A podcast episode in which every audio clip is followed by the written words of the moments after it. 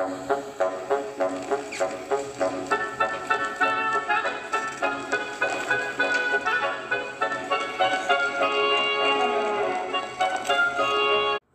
bailarina de Auschwitz, capítulo 20 A dança da liberdade. Uma das últimas vezes em que vi Viktor Frankl foi no terceiro Congresso Mundial de Logoterapia em Regensburg, em 1983. Ele estava quase com 80 anos e eu com 56.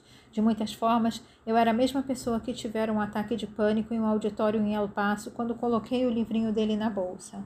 Ainda falo inglês com sotaque forte, ainda tenho flashbacks, ainda carrego imagens dolorosas e lamento as perdas do passado. Mas não me sinto mais como se fosse vítima. Senti e sempre sentirei gratidão e um amor imenso por meus dois libertadores: o soldado que me tirou de uma pilha de corpos em Gorkischen e Vitor Frankl, que me autorizou a não mais esconder e me ajudou a encontrar palavras para descrever a minha experiência e a lidar com a minha dor. Por meio de sua orientação e amizade, descobri um propósito no meu sofrimento, um sentido que me ajudou não só a aceitar o passado, mas também a emergir de minhas próprias provações, com algo precioso e digno de ser compartilhado o caminho para a liberdade. Nós dançamos na última noite da conferência. Lá estavam dois velhos dançarinos, duas pessoas apreciando o presente sagrado, dois sobreviventes que aprenderam a prosperar e ser livres. Minha amizade de décadas com Vitor Frankl e os relacionamentos de cura com todos os meus pacientes, incluindo aqueles que descrevi aqui, me ensinaram a mesma lição importante que comecei a receber em Auschwitz. Nossas experiências dolorosas não são uma desvantagem, são um presente. Elas nos dão perspectivas e sentido, uma oportunidade de encontrar nosso propósito especial e nossa força. Não há um modelo para a cura que sirva para todos, mas existem passos que podem ser aprendidos e praticados, passos que cada indivíduo pode juntar à sua maneira, passos da dança da liberdade. Meu primeiro passo na dança foi assumir a responsabilidade por meus sentimentos, parar de reprimi-los e evitá-los e parar de colocar a culpa em Bela ou em outras pessoas, aceitando-os como meus. Esse também foi um passo fundamental na cura do capitão Jason Filler, como eu, ele tinha o hábito de eliminar os sentimentos, de fugir deles, até que se tornassem grandes demais e passassem a controlá-lo, não ao contrário. Mostrei a ele que não era possível evitar a dor evitando seus sentimentos. Ele tinha de assumir a responsabilidade, de vivenciá-los e, no devido tempo, expressá-los com segurança para que depois pudessem se dissipar. Naquelas primeiras semanas do tratamento, ensinei a ele um mantra para gerenciar as emoções observar, aceitar, verificar, permanecer. Quando o sentimento começava a dominá-lo, a primeira ação de gerenciamento era observar, reconhecer que estava sentindo algo. Ele podia dizer a si mesmo: Ahá, aqui vou eu novamente. Isso é raiva, isso é ciúme, isso é tristeza. Meu terapeuta junguiano ensinou algo que considero bastante reconfortante, apesar de parecer que a paleta dos sentimentos humanos é infinita. Na realidade, cada nuance emocional, cada cor, deriva de algumas poucas emoções primárias: tristeza, raiva, alegria, medo. Para quem, como eu, estava aprendendo vocabulário emocional, é menos opressivo aprender a identificar apenas quatro sentimentos. Quando conseguiu dar nome a seus sentimentos, Jason precisou aceitar que eram seus. Esses sentimentos podiam ser provocados por ações ou palavras de outras pessoas, mas eram seus. Descarregá-los em cima de alguém não faria com que desaparecessem. Então, quando o sentimento surgia, Jason tinha que verificar sua resposta corporal. Estou com calor ou com frio? Meu coração disparou? Como está minha respiração? Estou ok? Ajustar-se ao sentimento em si e a como ele se movimentava em seu corpo ajudava Jason a permanecer com o sentimento, até que ele passasse ou mudasse. Não era preciso encobrir, medicar ou fugir de seus sentimentos. Ele podia escolher senti-los. Eram apenas sentimentos. Ele podia aceitá-los, suportá-los e permanecer com eles, porque eram temporários. Como Jason preferia ajustar seus sentimentos, praticamos como responder a eles em vez de reagir. Jason aprendeu a viver como se estivesse em uma janela, panela de pressão. E ele se manteve sob um controle rígido até que explodiu. Eu ajudei a aprender a ser mais como um bule de chá, que libera o vapor. Às vezes ele chegava para a sessão, eu perguntava como estava se sentindo e ele dizia: Sinto vontade de gritar. Eu respondia: Tudo bem, vamos gritar. Deixe sair tudo para que isso não o deixe doente. Conforme Jason aprendeu a aceitar e enfrentar seus sentimentos, ele também começou a ver que, em muitos aspectos, estava recriando em sua família o medo, a repressão e a violência de sua infância. A necessidade de controlar seus sentimentos, aprendida sob a dominação de um pai abusivo, tinha se transferido para a necessidade de controlar a esposa e os filhos. Às vezes a cura nos ajuda a recuperar as relações com nossos parceiros, mas muitas vezes a cura libera a outra pessoa para o seu próprio crescimento. Depois de alguns meses participando de sessões de aconselhamento de casais, a esposa de Jason comunicou que estava pronta para se separar.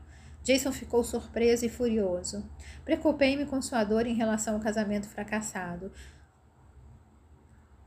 e que, e que esta ditasse a maneira como ele tratava suas crianças. Inicialmente, Jason agiu de maneira vingativa e queria lutar pela guarda total, mas ele conseguiu mudar sua mentalidade do tudo ou nada e fez um acordo de guarda compartilhada com a esposa. Ele conseguiu reparar e nutrir seu relacionamento com as pessoas que o incentivavam a deixar a arma de lado, seus filhos. Ele encerrou o legado da violência. Quando reconhecemos e assumimos a responsabilidade por nossos sentimentos, aprendemos a reconhecer e assumir a responsabilidade pelo papel que desempenhamos na dinâmica que molda nossos relacionamentos. Como aprendi meu casamento e na relação com os meus filhos, um dos campos de provas para a liberdade é como nos relacionamos com nossos entes queridos. Isso acontece com frequência em meu trabalho. Jan vestia calça com vinco e camisa de botão na manhã em que, conheci, em que o conheci. Link entrou pela porta com um terninho de corte perfeito, a maquiagem aplicada com maestria e o cabelo penteado de maneira impecável. Jan se sentou em uma ponta do sofá, os olhos passando pelas fotografias e pelos diplomas pendurados na parede do meu consultório, olhando para tudo menos para Link. Ela se sentou com elegância na outra ponta do sofá e olhou diretamente para mim. O problema é o seguinte, disse ela sem rodeios. Meu marido bebe demais. O rosto de John ficou vermelho. Ele parecia prestes a falar, mas se manteve quieto. Isso tem de acabar, disse Lynn. Perguntei o que era isso, quais eram os comportamentos que ela achava tão questionáveis. Segundo Ling, ao longo dos últimos dois anos, Jan havia se torna tornado Jan havia tornado o hábito de beber, até então restrito a uma noite ou outra aos fins de semana, um ritual diário. Ele começava antes de chegar em casa, com um uísque em um bar perto do campus da universidade onde era professor.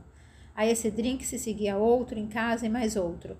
No momento em que eles se sentavam para jantar com os dois filhos, os olhos de Jan já estavam meio vidrados, a voz um pouco alta demais e as piadas sem graça. Ling se sentia sobrecarregada pela responsabilidade de fazer as crianças cumprirem as rotinas de higiene antes de dormir, e depois que os filhos se recolhiam, Ling conseguia se deitar, mas estava frustrada. Quando perguntei sobre a vida íntima deles, Ling ficou ruborizada. Contou então que houve uma época em que Jan tomava iniciativa, mas às vezes ela estava muito chateada para corresponder. Agora ele geralmente adormecia no sofá. Isso não é tudo, diz ela. Ela estava listando todas as provas. Ele quebra pratos porque está bêbado, chega em casa tarde, esquece as coisas que eu falo, está dirigindo bêbado e vai acabar se envolvendo em um acidente. Como eu posso confiar nele para levar as crianças? À medida que Ling falava, parecia John parecia desaparecer. Seus olhos se fixavam no colo. Ele parecia magoado, fechado, envergonhado e zangado. Mas a hostilidade dele estava direcionada para dentro. Perguntei a John qual era a perspectiva dele para a vida cotidiana do casal. Sou sempre responsável com as crianças, disse ele. Ela não tem o direito de me acusar de colocá-las em perigo. E o seu relacionamento com Lynn? Como vê o funcionamento do seu casamento? Ele deu de ombros. Estou aqui, disse ele. Perceba um grande espaço entre vocês no sofá. Essa é uma indicação precisa de um grande abismo entre vocês. Lin segurou a bolsa. Exatamente, respondeu Jan. É porque ele bebe, interrompeu Lin. É isso que está criando essa distância.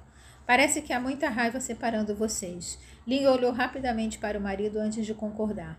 Vejo muitos casais presos na mesma dança. Ela resmunga, ele bebe, ele bebe, ela reclama. Essa é a coreografia que eles escolheram. Mas e se um deles mudar o passo?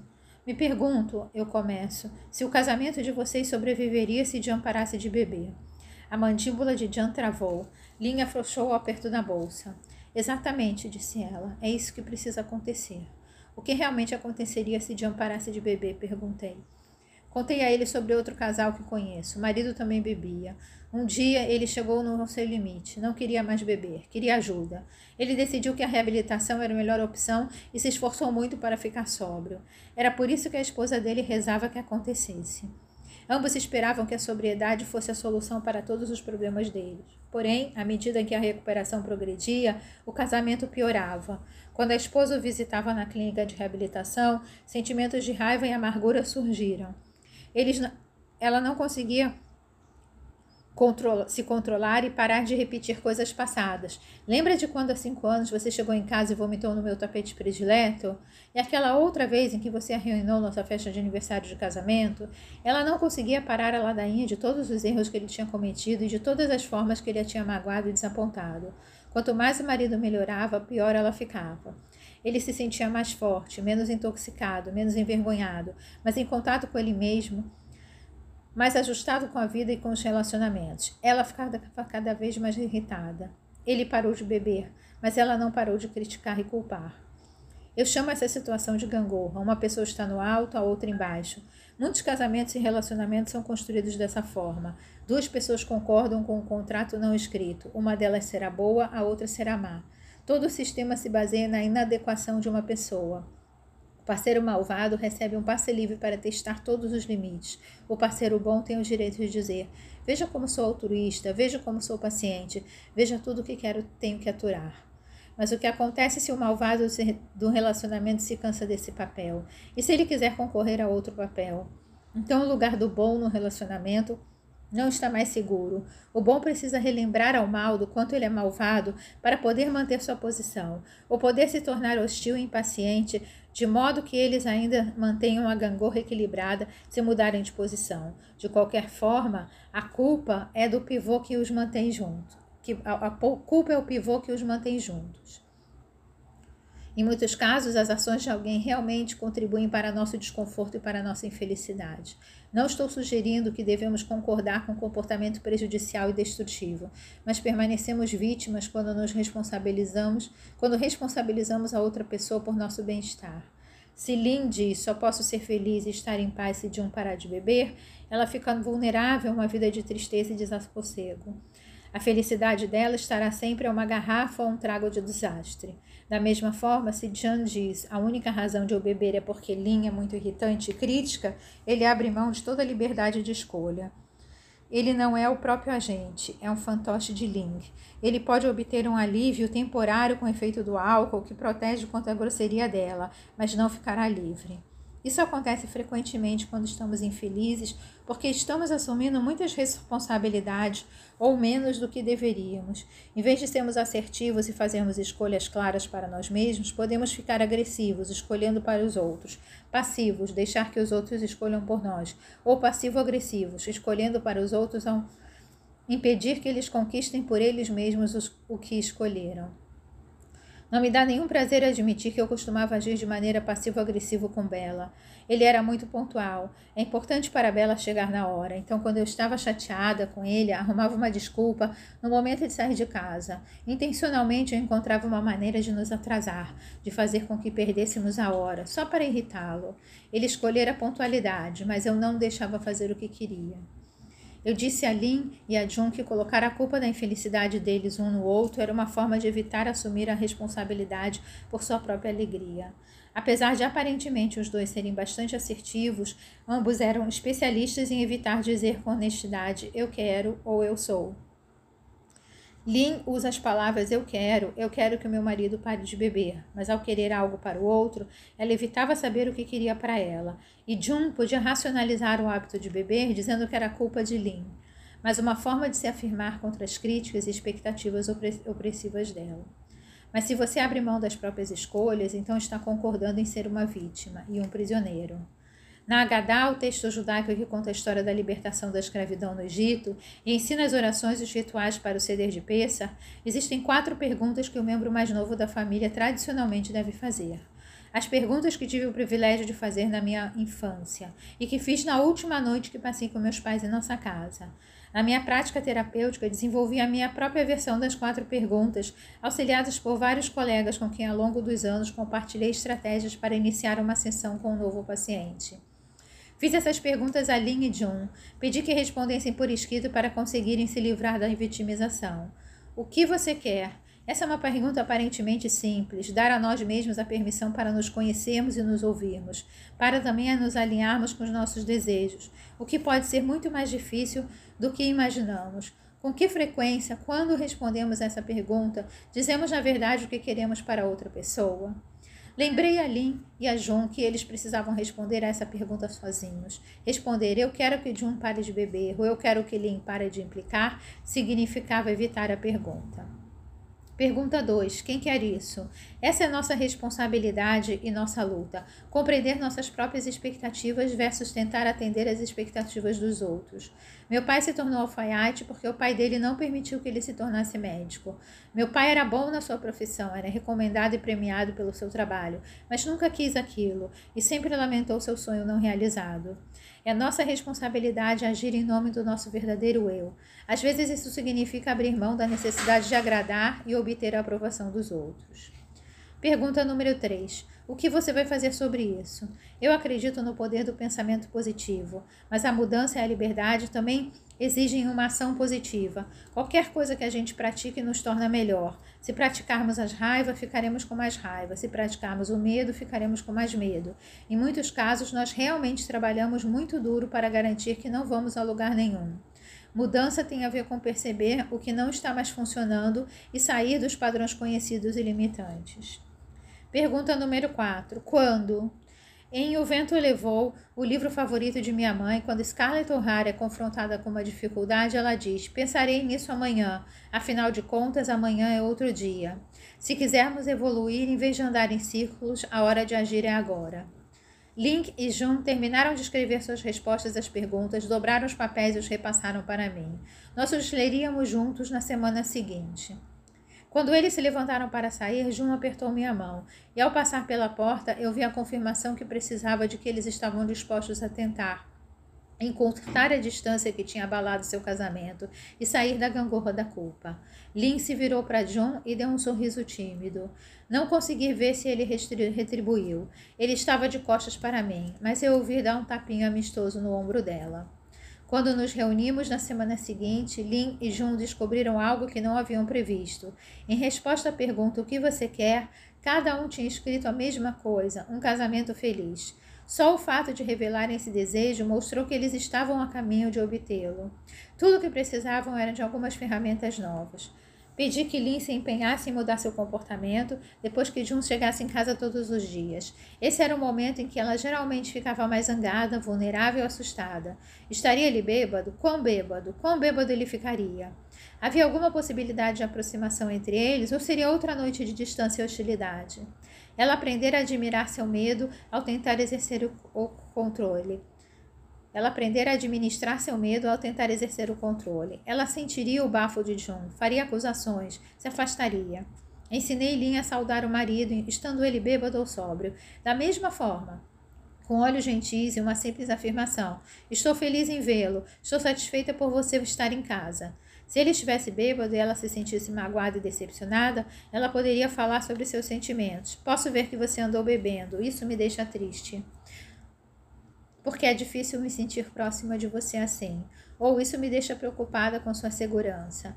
Ela estava autorizada a fazer escolhas por si mesma em resposta à decisão do marido de beber. Ela poderia dizer: Eu estava querendo conversar com você hoje, mas vejo que andou bebendo, vou fazer outras coisas em vez disso. Conversei com Jun sobre os componentes fisiológicos da dependência e ele disse que eu poderia ajudá-lo a curar qualquer dor que ele estivesse tentando tratar com álcool e que, se decidisse ficar sóbrio, precisaria de apoio emocional e adicional no tratamento do seu vício. Pedi que comparecesse a três reuniões dos alcoólicos anônimos. Lá ele deveria verificar se por acaso se reconhecia em alguma das histórias. June foi a reuniões marcadas, mas pelo que sei nunca mais voltou. No período em que fizeram terapia comigo, ele não parou de beber. Quando Lin e Jun terminaram a terapia, algumas coisas melhoraram, outras não. Eles se tornaram mais capazes de ouvir um ao outro sem necessidade de ter a última palavra. Passavam mais tempo sem raiva e com isso podiam reconhecer sua tristeza e medo. Também havia mais receptividade entre eles, porém o isolamento permaneceu, assim como o medo de que o hábito de beber de Jun ficasse fora de controle.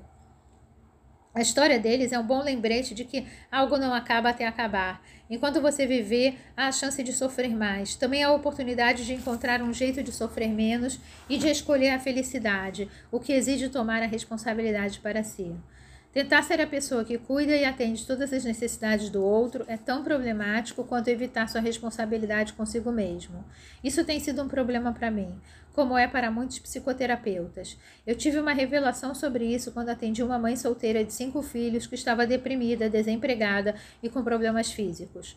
Como ela sentia dificuldade em sair de casa, me ofereci feliz para buscar os cheques do seguro-desemprego em seu lugar e levar seus filhos para compromissos e atividades. Como sua terapeuta, achei que era minha responsabilidade ajudá-la de todas as formas possíveis. Um dia, quando eu estava na fila para receber o auxílio, me sentindo benevolente, generosa e digna, uma voz dentro de mim disse: Ed, de quem são as necessidades que estão sendo atendidas? Percebi que a resposta não era da minha querida paciente, a resposta eram minhas. Ao fazer as coisas para ela, eu me sentia bem comigo mesmo. Mas a que preço? Eu estava alimentando sua dependência e privação. A paciente já estava se privando há um bom tempo de algo que só ela poderia encontrar internamente. Enquanto eu acreditava que contribuía para sua saúde e bem-estar, na realidade estava levando minha paciente a manter sua perda.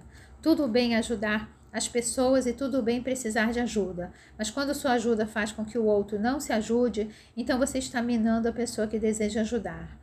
Eu costumava perguntar a meus pacientes como posso ajudar, mas esse tipo de pergunta os deixa sentados no sofá, aguardando que alguém os ajude a levantar. Mudei minha pergunta inicial para como posso ser útil? Como posso ajudar você a, a assumir a responsabilidade por você mesmo? Nunca conheci uma pessoa que conscientemente escolhesse viver presa, mas testemunhei diversas vezes como delegamos voluntariamente nossa liberdade espiritual e mental, escolhendo transferir para outra pessoa ou entidade a responsabilidade de direcionar nossa vida, de escolher por nós. Um jovem casal me ajudou a compreender as consequências de abdicar dessa responsabilidade e repassá-la para outra pessoa. Eles me comoveram especialmente por causa de sua juventude, por estarem naquela fase da vida em que a maioria de nós busca autonomia e que é ironicamente um momento de ansiedade. É uma época em que nos questionamos se estamos prontos para a autonomia, se somos suficientemente fortes para aguentar o peso da independência. Quando Elise procurou minha ajuda, havia chegado ao desespero suicida. Aos 21 anos, com cabelo louro encaracolado, preso em um rabo de cavalo, tinha olhos vermelhos de tanto chorar e vestia uma camiseta esportiva masculina grande que quase cobria seus joelhos. Sentei-me com Elise sob o luminoso sol de outubro, enquanto ela tentava explicar a origem de sua angústia. Todd, Jogador de basquete carismático, ambicioso e lindo, Todd era quase uma celebridade no campus. Ela o conhecera dois anos antes, ao entrar na faculdade, época em que ele estava no segundo ano. Todo mundo conhecia Todd. A novidade para Elise foi que ele quis conhecê-la. Ele se sentia fisicamente atraído por Elise e gostou do fato de ela não se esforçar demais para tentar agradá-lo. Ela não era superficial, suas personalidades pareciam se complementar. Ela era tímida e quieta. Ele falador e extrovertido. Ela era observadora, ele artista. Ele não namoravam há muito tempo quando Todd a convidou para morar com ele.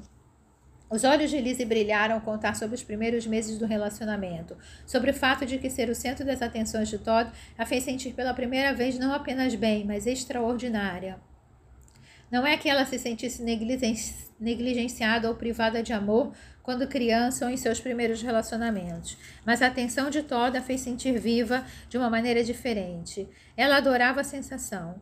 Infelizmente, essa sensação veio e se foi. Às vezes, ela se sentia insegura no relacionamento, principalmente nos dias de jogos de basquete e festas, quando outras mulheres flertavam com Todd.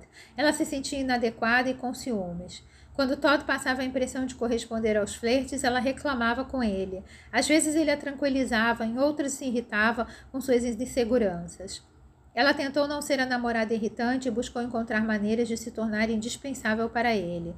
Elise virou o principal apoio acadêmico de Todd, que se esforçava para conseguir as notas mínimas exigidas para manter a bolsa de estudos esportiva. No início, Elise o ajudou a estudar para as provas. Depois começou a ajudá-lo nos deveres de casa. Logo, ela estava escrevendo artigos para ele e ficando acordada até tarde para fazer os trabalhos dele além dos seus. Conscientemente ou não, Elise encontrou um jeito de tornar Todd dependente dela. O relacionamento teria de durar porque ele precisava dela para manter a bolsa de estudos e tudo mais que ela incluía. A sensação de ser indispensável era tão inebriante e tranquilizante que a vida de Elise se organizou em torno de uma equação. Quanto mais eu fizer por ele, mais ele me amará. Sem perceber, ela começou a associar sua sensação de autoestima com a existência do amor dele. Até que Todd conversou que Elise sempre temera. Ele tinha ido para a cama com outra mulher. Ela ficou zangada e magoada. Ele se desculpou todo choroso, mas não conseguiu parar de se encontrar com a outra mulher. Estava apaixonado. Todd lamentava e esperava que ele e Elise pudessem continuar amigos. Elise mal conseguiu reunir forças para sair do apartamento na primeira semana. Não tinha fome, não conseguia se vestir, estava aterrorizada por estar sozinha e se sentia envergonhada. Ela entendeu que tinha deixado o relacionamento comandar sua vida e o preço disso. Então Todd ligou. Ele queria saber se ela podia fazer um grande favor para ele. Se não estivesse muito ocupada. Ele tinha um artigo para entregar na segunda-feira. Será que ela podia escrever para ele? Ela escreveu o artigo e mais outro e mais outro. Dei a ele tudo, dizia ela chorando. Querida, esse foi o seu primeiro erro. Você se sacrificou por ele. O que ganhou com isso? Queria que ele fosse bem sucedido e ele ficava feliz quando eu ajudava. E o que está acontecendo agora? Ela contou que soube por um amigo em comum que Todd e a nova mulher tinham ido morar juntas. E ele precisava escrever, entregar um artigo que Elise concordava em, concordar em escrever. Sei que ele não vai voltar para mim, sei que tenho que parar de fazer o dever de casa para ele, mas não consigo. Por que não? Eu amo, sei que ainda posso fazê-lo feliz se ajudá-lo nos trabalhos. E quanto a você, você está fazendo o melhor que pode? Você está feliz? Você me faz sentir como se eu estivesse fazendo a coisa errada. Quando você para de fazer o que é melhor para você e faz o que acha que alguém precisa, está fazendo uma escolha que tem consequências para você. Ela também tem consequências para Todd. O que sua decisão de se devotar a ajudá-lo revela sobre a capacidade dele de superar os próprios desafios. Posso ajudá-lo, estou à disposição dele. Você realmente não confia nele. Quero que ele me ame, à custa de seu desenvolvimento, à custa de sua vida. Fiquei muito preocupada com Elise quando ela foi embora. Seu desespero era profundo, mas eu não acreditava que ela tiraria a própria vida. Ela queria mudar, o que era a razão para ter buscado ajuda. Ainda assim, dei a ela meu número de telefone de casa e o número de uma linha telefônica de prevenção ao suicídio e pedi que ela me telefonasse todos os dias até a próxima sessão. Quando Elise voltou na semana seguinte, fiquei surpresa de ver que tinha trazido um jovem com ela. Era Todd. Elise estava sorrindo. A depressão tinha acabado, disse ela. Todd havia terminado com a outra e eles se reconciliaram. Ela se sentia renovada. Ela via agora que o afastara com sua carência e insegurança. Ela se esforçaria mais para confiar no relacionamento, para mostrar a ele o quanto estava comprometida. Durante a sessão, Todd parecia impaciente e entediado, olhando para o relógio, mexendo na cadeira como se estivesse desconfortável. Não existe reconciliação sem um novo começo. Qual é o novo relacionamento que vocês querem? Do que estão dispostos a abrir mão para chegar lá? Perguntei. Eles olharam para mim e eu prossegui. Vamos começar com o que vocês têm em comum. O que gostam de fazer juntos? Todd olhou para o relógio. Ele se encostou nele. Esse é o dever de casa de vocês, eu disse. Quero que cada um descubra uma coisa nova que gosta de fazer sozinho e uma coisa nova que gosta de fazer a dois. Não pode ser basquete, dever de casa ou sexo. Que seja algo divertido e fora da rotina. Elise e Todd voltaram ao meu consultório de forma esporádica ao longo de seis meses seguintes. Às vezes Elise vinha sozinha. Seu foco principal continuava a ser manter a ser manter o relacionamento, mas nada do que ela fazia era suficiente para apagar suas inseguranças e dúvidas. Ela queria se sentir melhor, mas ainda não estava disposta a mudar. E Todd, quando vinha às sessões, também parecia preso. Ele estava obtendo tudo o que achava que queria: admiração, sucesso, amor, sem mencionar as boas notas. Mas parecia triste. Ele se curvava, recuava. Era como se sua autoestima e autoconfiança estivessem se atrofiado por causa de sua dependência de Elise. Por fim, as visitas de Elise e Todd escassearam e não ouvi mais falar deles por muitos meses. Certo dia, então, recebi dois avisos de formatura.